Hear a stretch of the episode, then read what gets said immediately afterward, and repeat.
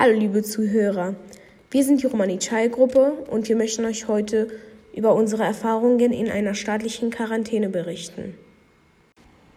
Vom 13.07. bis zum 27.07.2020 war eine Kölner Haus mit überwiegend Roma-Einwohner unter staatlicher Quarantäne gesetzt.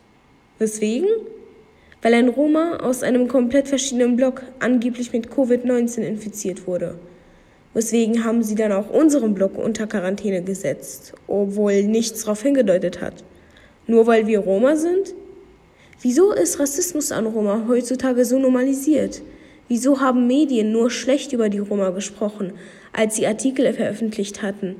Keiner hat es in Frage gestellt. Nicht die Staat, nicht der Gesundheitsamt und auch nicht wir, weil uns Rassismus schon so normalisiert wurde, dass wir gelernt haben, Rassismus einfach zu akzeptieren. Hier sind unsere Berichte und Erfahrungen über die Quarantänezeit. Hi, mein Name ist Estera und ich werde euch kurz äh, über meine Quarantänezeit erzählen. Also am Anfang war es für mich ganz okay, mit meiner Familie zusammen zu sein. Zwei Wochen halt nur mit meiner Familie. Das war schon okay. Ich habe mich auch nicht wirklich gelangweilt, weil bei mir zu Hause sehr viel zu tun ist. Warum wir in Quarantäne gestellt wurden, ist, äh, dass ein Nachbar von uns angeblich Corona hatte und dadurch so jeder einfach das ganze Haus gesperrt wurde.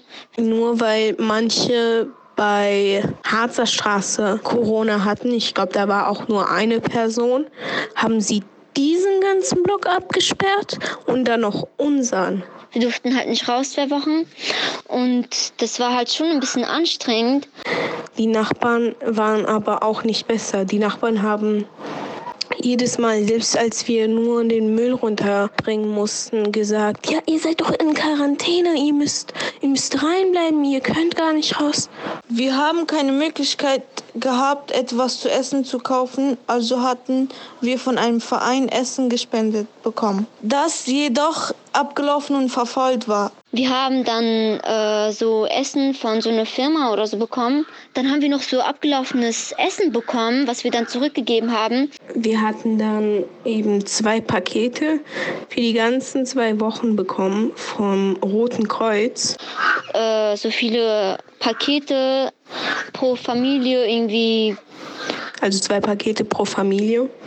Da waren auch die nötigsten Lebensmittel da zwei, drei Pakete und das war halt voll viel äh, Leben, voll viel Essen. Für uns persönlich hat es gereicht, aber bei uns im Blog gibt es auch größere Familien, die wahrscheinlich auch ein bisschen mehr Essen gebraucht hätten.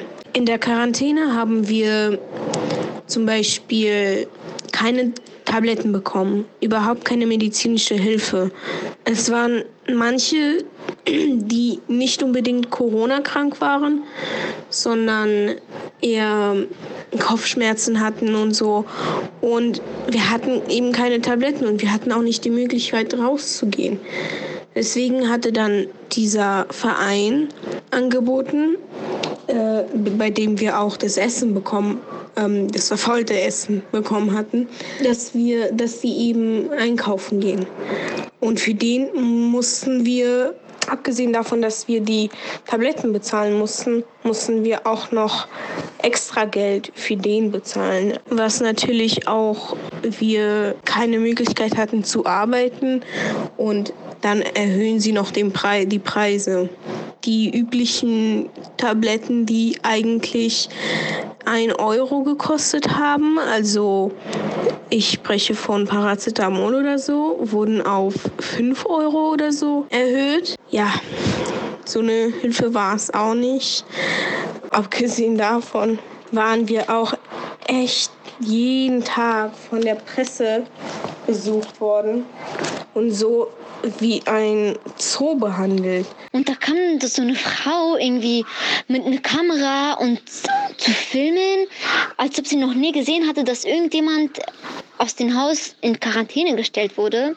Irgendwelche Reporter, die uns per Fenster interviewen wollten und die ganze Zeit Fotos gemacht und die Menschen waren, wir waren so erschöpft davon. Wir war, uns war es genug. Das Einzige, was mich wirklich genervt hat, ist, dass unser Name Rumänien sehr viel in den Zeitungen übertrieben wurde. So Rumänien, bla bla bla, aus Rumänien, bla bla bla, Rumänien drauf, Rumänien drunter.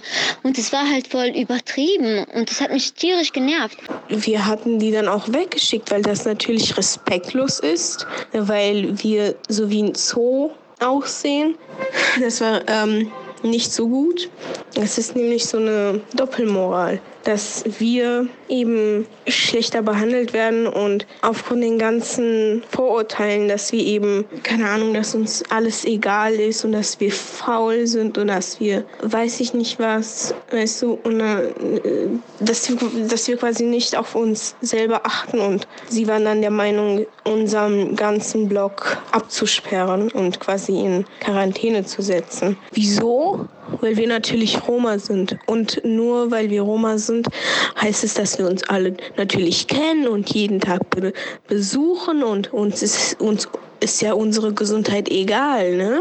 Nach deren Logik äh, wäre es dann aber auch so, dass wenn eine Familie in einem Block äh, krank wäre, dann mussten sie ja auch, keine Ahnung, deren Brüder, die irgendwie in einem anderen Block wohnen, in Quarantäne setzen, weil sie besuchen sich ja auch oft.